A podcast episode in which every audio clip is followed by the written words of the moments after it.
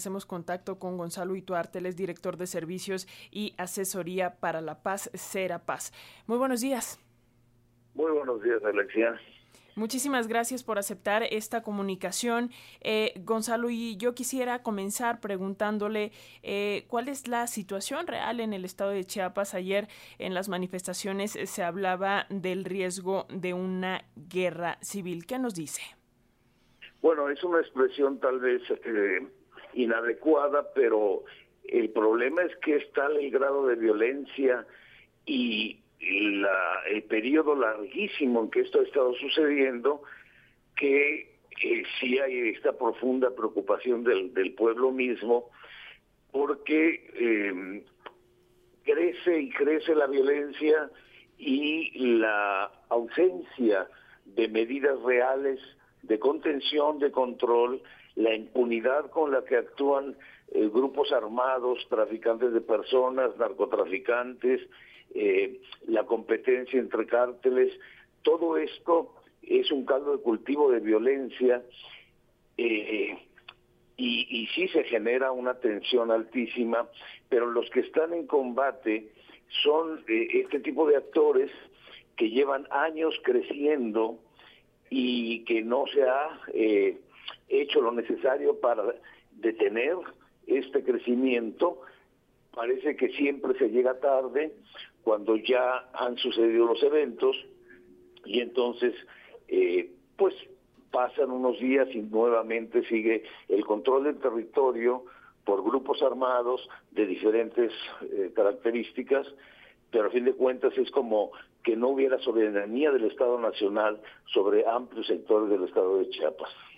Entonces podemos decir que los responsables de esta violencia son integrantes eh, de grupos de la delincuencia organizada y que eh, pues eh, la comunidad o el proyecto zapatista de alguna manera está tratando de defenderse. Bueno, no es solo el, el, grupo zapatista, evidentemente ahí hay un actor sumamente importante que tomó las armas en el 94, que después de la negociación optó por la vía pacífica y política con iniciativas desde la base para organizarse, impulsando lo que sería una revolución de baja intensidad, generando cambios lentamente, pero hay muchos otros actores, no es solo el crimen organizado, hay también conflictos entre organizaciones eh, locales de comerciantes, por ejemplo, en San Cristóbal de las Casas, que han, se han ido armando y ganando territorio dentro de la ciudad, por ejemplo, y otras zonas en donde sí el cártel eh, Jalisco Nueva Generación está tratando de tomar el territorio que tiene actualmente el cártel de Sinaloa y algunos asociados. Entonces, se suma a ello todo la, el problema del tráfico de personas y de drogas.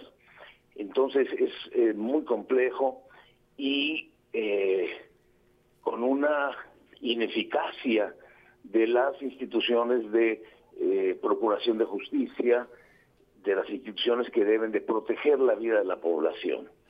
¿Desde cuándo se están enfrentando esta situación en el estado de Chiapas eh, a este punto, a este grado de violencia? ¿Es una situación, no sé, digamos, de los últimos eh, dos años o, o, cuál es el, eh, el contexto?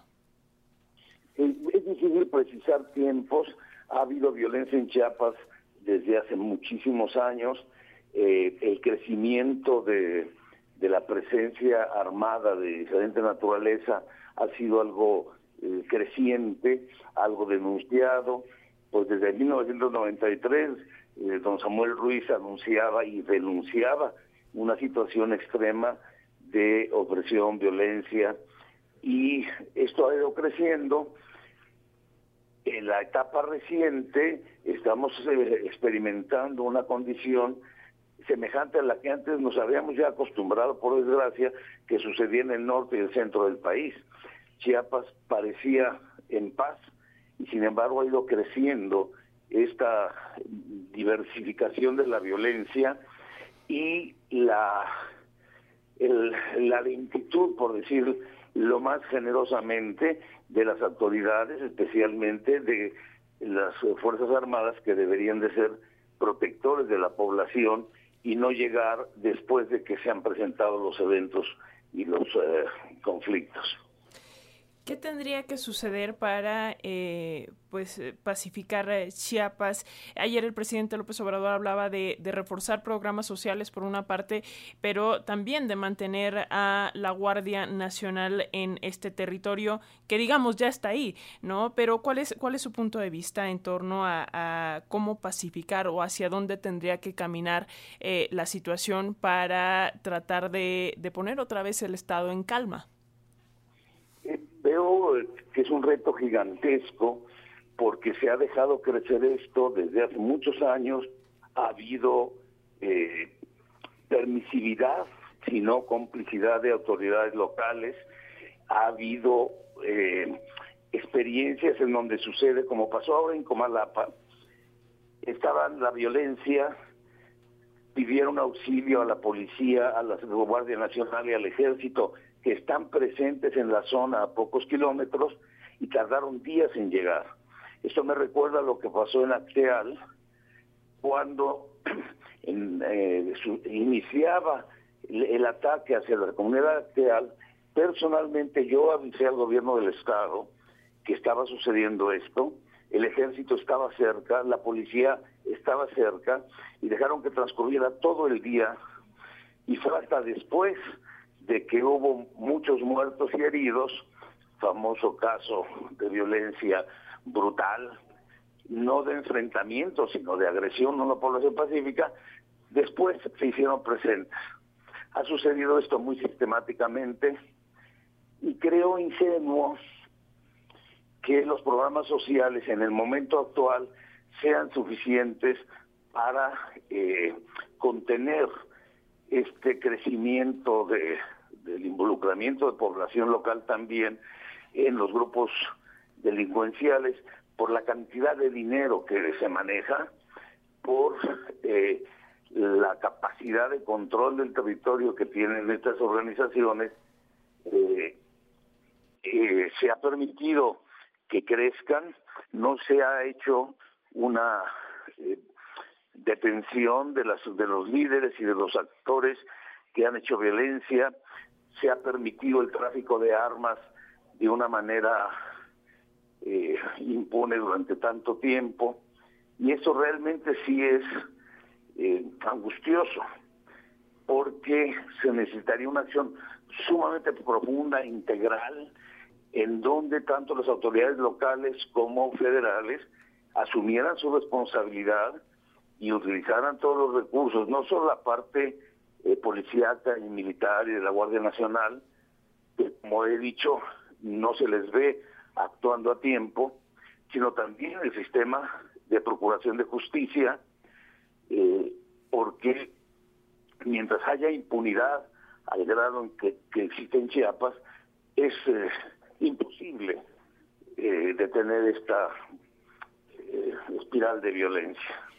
Em, ¿A dónde están yendo estas familias, estas personas que, eh, dada la situación, eh, están abandonando las comunidades debido a la violencia, se ven eh, forzadas a un desplazamiento? ¿A dónde están yendo estas personas? Bueno, es muy diversa la situación. En el momento en que suceden los eventos, como en Comalapa, la gente se refugia en su casa. Cuando hay un poco de calma entre los eventos violentos, huyen al campo, algunos que logran salir se van a otras poblaciones, otras ciudades, incluso a San Cristóbal, hasta Tuzla. Algunos intentan regresar, eh, se hacen pequeños eh, contactos a ver si ya es posible, porque el problema es que después de un enfrentamiento tan fuerte, la situación se calma, se hace presente la Guardia Nacional el Ejército, y eso aparenta calma y control. Pero cuando se vaya el ejército y la Guardia Nacional, van estos a seguir disputando el territorio y controlando la población. Entonces la, dispersión es grande. En el caso de Comalapa se hablaba de 2.500 a 3.000 personas que salieron. Obviamente, y muchos ya regresaron. En este momento no está habiendo disparos en esas comunidades de la Jería pero eh, no hay certeza de que no se reactive la violencia. Ha habido secuestros, asesinatos levantadas, eh, reclutamiento forzado. Todo esto crea un contexto de temor continuo. Pero la gente necesita sobrevivir y si no tiene más opciones, pues regresa a su lugar.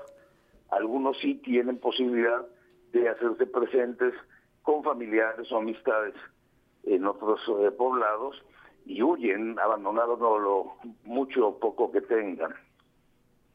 Pues eh, lamentable esta situación, una situación que hay que visibilizar para que eh, pues las autoridades eh, pongan el foco y comiencen a actuar. Gonzalo Ituarte, director de, Servicios de Asesoría para la Paz, Era Paz, gracias por estos minutos para las audiencias de la radio pública y si nos lo permite seguiremos en comunicación para ver cómo se desarrollan estas, estas acciones y pues lo que venga de parte de las autoridades. Pues muchas gracias, Alex. En realidad, lo que se necesita es ir a las causas eh, históricas e inmediatas y no solo a los efectos, a los síntomas. Totalmente. Hay que ir a las causas. Muchas gracias. Muchas gracias. Muy buen día. Seguimos en comunicación.